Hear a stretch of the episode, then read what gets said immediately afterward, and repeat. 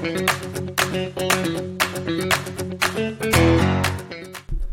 い、皆さんこんにちは。株式会社めみでチャレンジ取締役をしております、キースこと桑原です。ウェブ業界の何でも雑談室へようこそ。この番組ではウェブ業界に関すること、また様々な学びになるコンテンツを目指してお届けしていきたいと思います。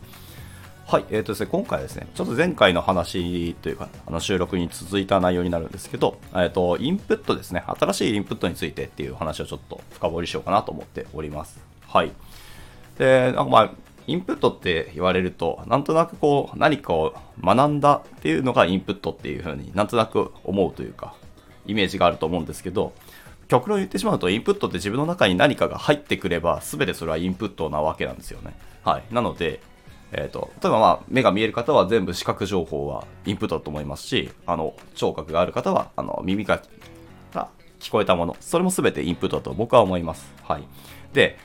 それをどう自分の中で何何かしら気づきにするとか学びにするとか自分の何かプラスに糧にするというか、はい、っていうふうに消化できたもの、まあ、そうやって咀嚼をして自分の中の血肉にできた時初めてそれがインプットになると思ってます。はい、というわけで、インプット自体はもうそこら中に転がってるんですよ。もう生きてるだけで何かしらインプットを絶対人間はし続けて生きてるっていうことが結構、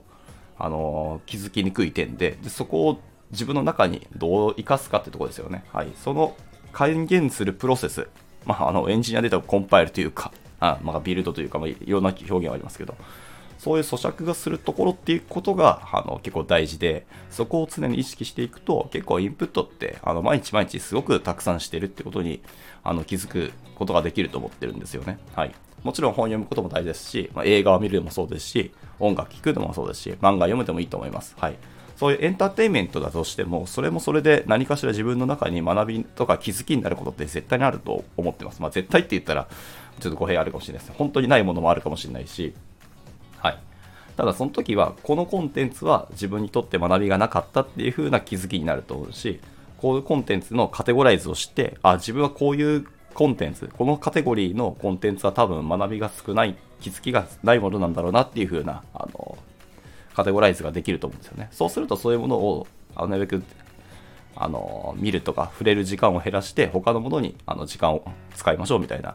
あの変化変更することができたりとか自分の生活習慣を変えていくことができたりするっていうところで、はい、いろんな、あのー、ですかね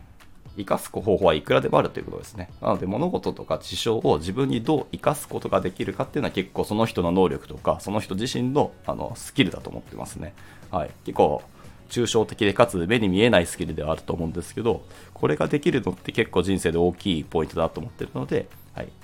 あのなんかちょっと皆さんも今後の人生で考えていただければと思います。はい、すると普段の人生生きてる中でいろんなことが実は自分の中にあったんだなってことが気づくかもしれないし僕自身だか自分たちの自分自身が実はこんなものも持ってるなとか自分こういうことをできるそういえばあったなとか能力こんなものあるじゃんっていうふうにあの認識できるかもしれないですね。という感じで、はい、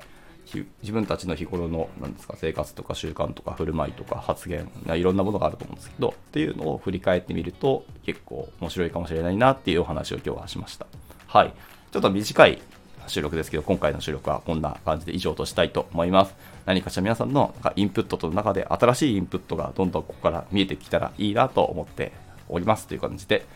終了したいと思います。ではまた、えーと、次回の収録でお会いしましょう。バイバイ。